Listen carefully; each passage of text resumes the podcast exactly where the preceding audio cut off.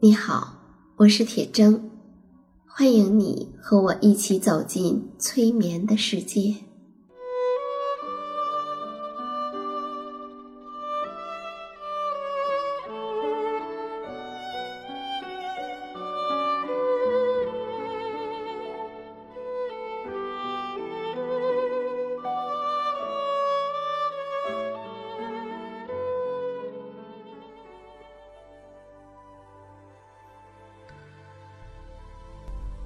如果你想让自己休息一会儿，就可以坐下来，或者躺下来。我们一起来听一个故事。这个故事的作者。是我们国家著名的儿童文学家严文静老师。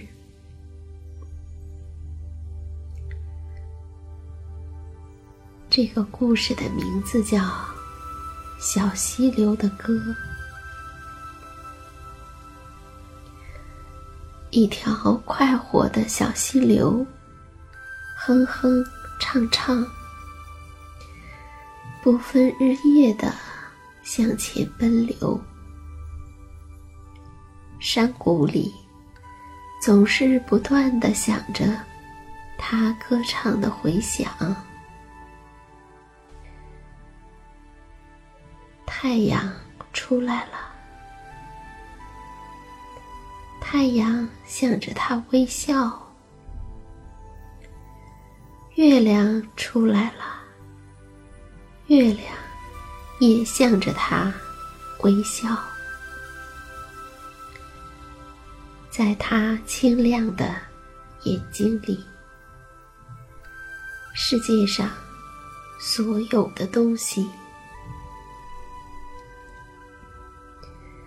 都像他自己一样的新鲜、快乐。他不断的。向遇到的东西打招呼，对他们说：“你好，你好。”小溪流一边奔流，一边玩耍。他一会儿拍拍岸边五颜六色的石卵，一会儿。摸摸沙地上才伸出脑袋来的小草，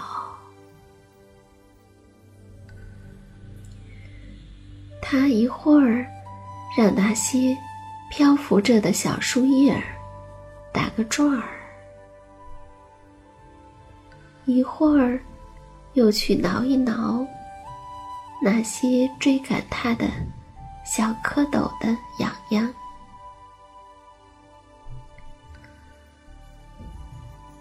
小树叶不害怕，轻轻转了两个圈儿，就又往前飘去了。小蝌蚪可有些怕痒，就赶快的向岸边游。长了小腿儿的小蝌蚪，还学着青蛙妈妈，紧张的。蹬开了腿，小溪流笑着往前跑，有巨大的石块儿拦住它的去路，它就轻轻跳跃两下，一股劲儿的冲了下去，什么？也阻止不了它的奔流。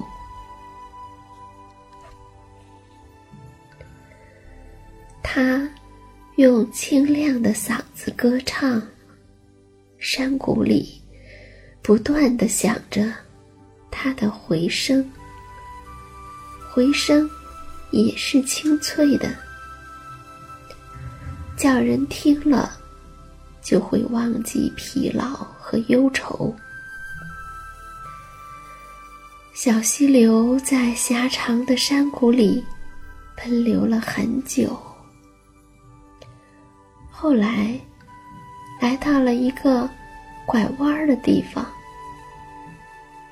那里有一节枯树桩，还有一小片枯黄的草。枯树桩年纪很老，枯黄的草也不年轻。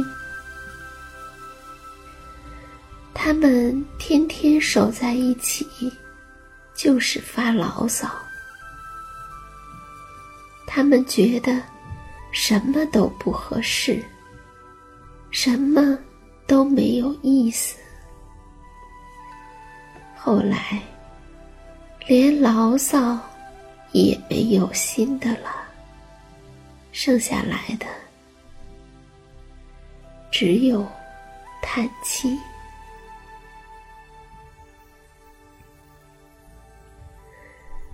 他们看着活泼愉快的小溪流奔流过来，觉得很奇怪，就问他：“喂，小溪流，这么高兴，到哪儿去呀？”小溪流回答说：“到前面去啊，自然是到。”前面去呀！枯树桩叹口气说：“唉，忙什么呀？歇会儿吧。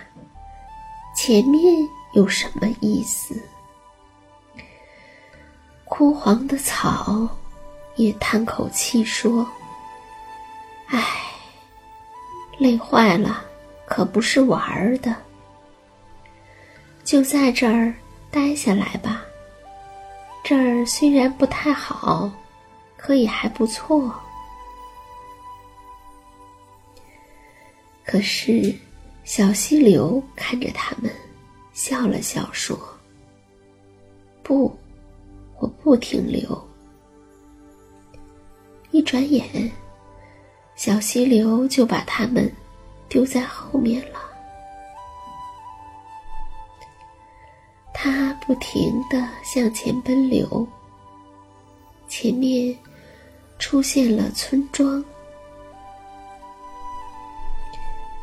村庄里呀，有水车等着它去转动呢。小溪流就这样不知疲倦地奔流，奔流。渐渐的，又有些旁的小溪流来同它汇合在一起，小溪流就长大了。于是，由小溪流长成的一条小河，沙沙的歌唱着，不分早晚的。向前奔流着，他精力充沛，精神旺盛，向着两边广阔的原野欢呼着。他翻腾起水底沉淀的泥沙，卷起漂浮的枯树枝。激烈的打着回旋儿，他兴致勃勃的推送着木排，托起沉重的木船向前航行。什么也阻止不了他。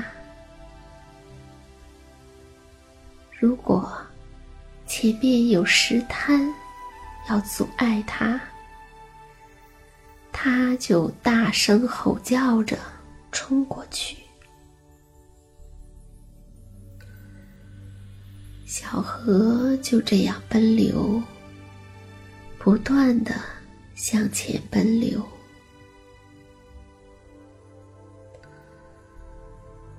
有一只孤独的乌鸦。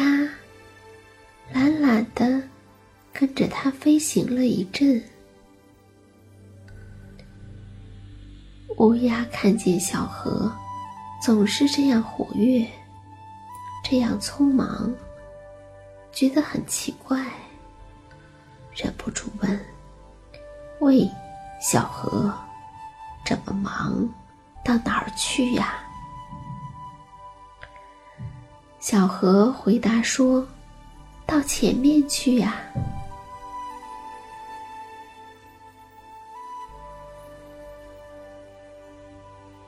小河没有忘记自己原来是小溪流，他知道自己是从小溪流长成一条大河的。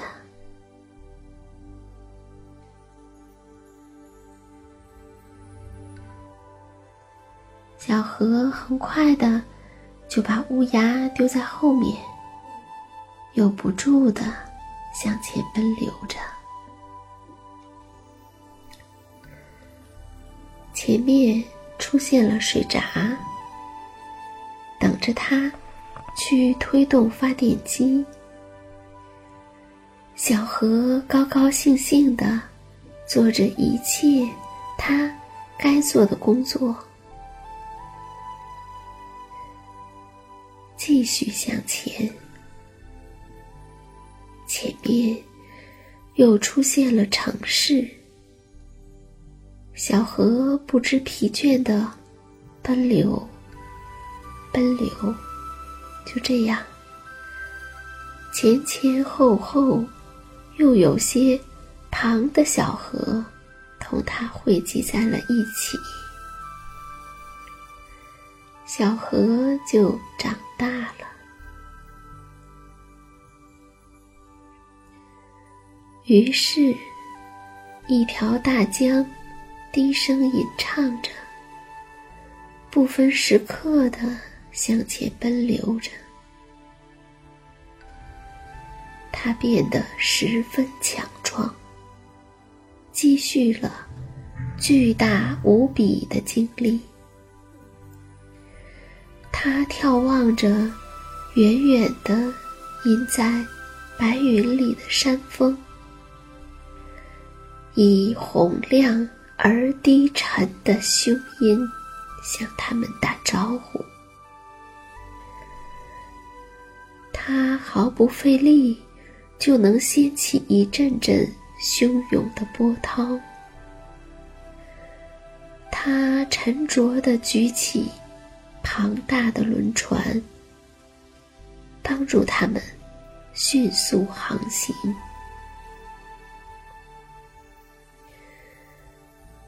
他负担了很多，可是他不感觉什么负担。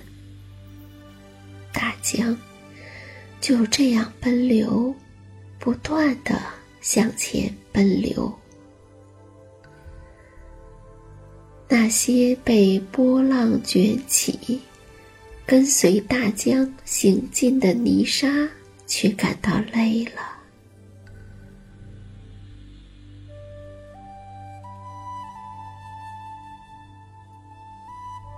大江记性很好，他没有忘记自己原来是小溪流，是从小溪流。长成小河，长成大河，又成为大江的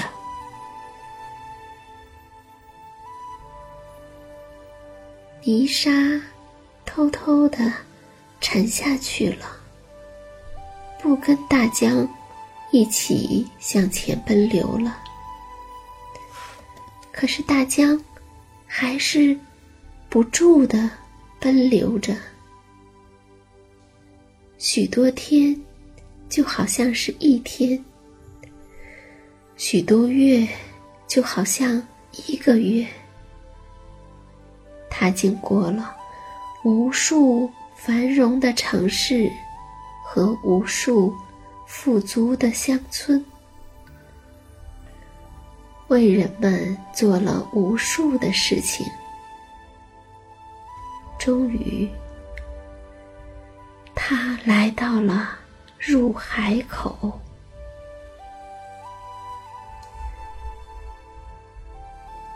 他将奔流着，奔流着，于是无边无际的蓝色海洋在欢乐的动荡着。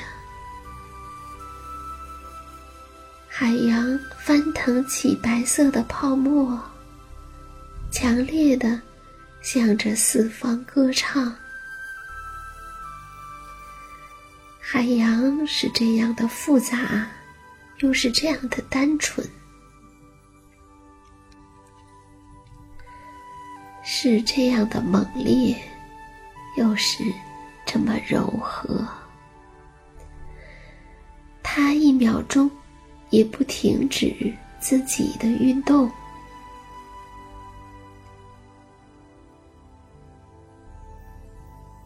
在海底，有一只爬满了贝壳的、朽烂的、只剩下一层发锈的铁壳的沉船。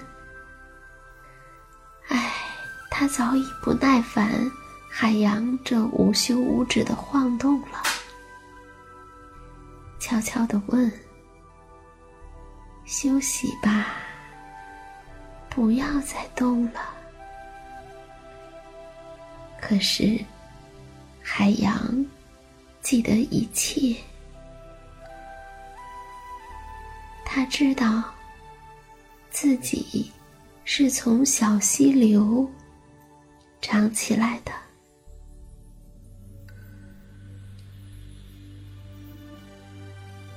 它的无穷无尽的波浪，就这样一起一伏，没有头也没有尾。月亮出来了，月亮向着他微笑着。太阳出来了，太阳也向着他。微笑，海洋感觉到整个世界都好像近在他的身边，于是他更加激起了自己的热情，他不断的涌起来，向上。向前，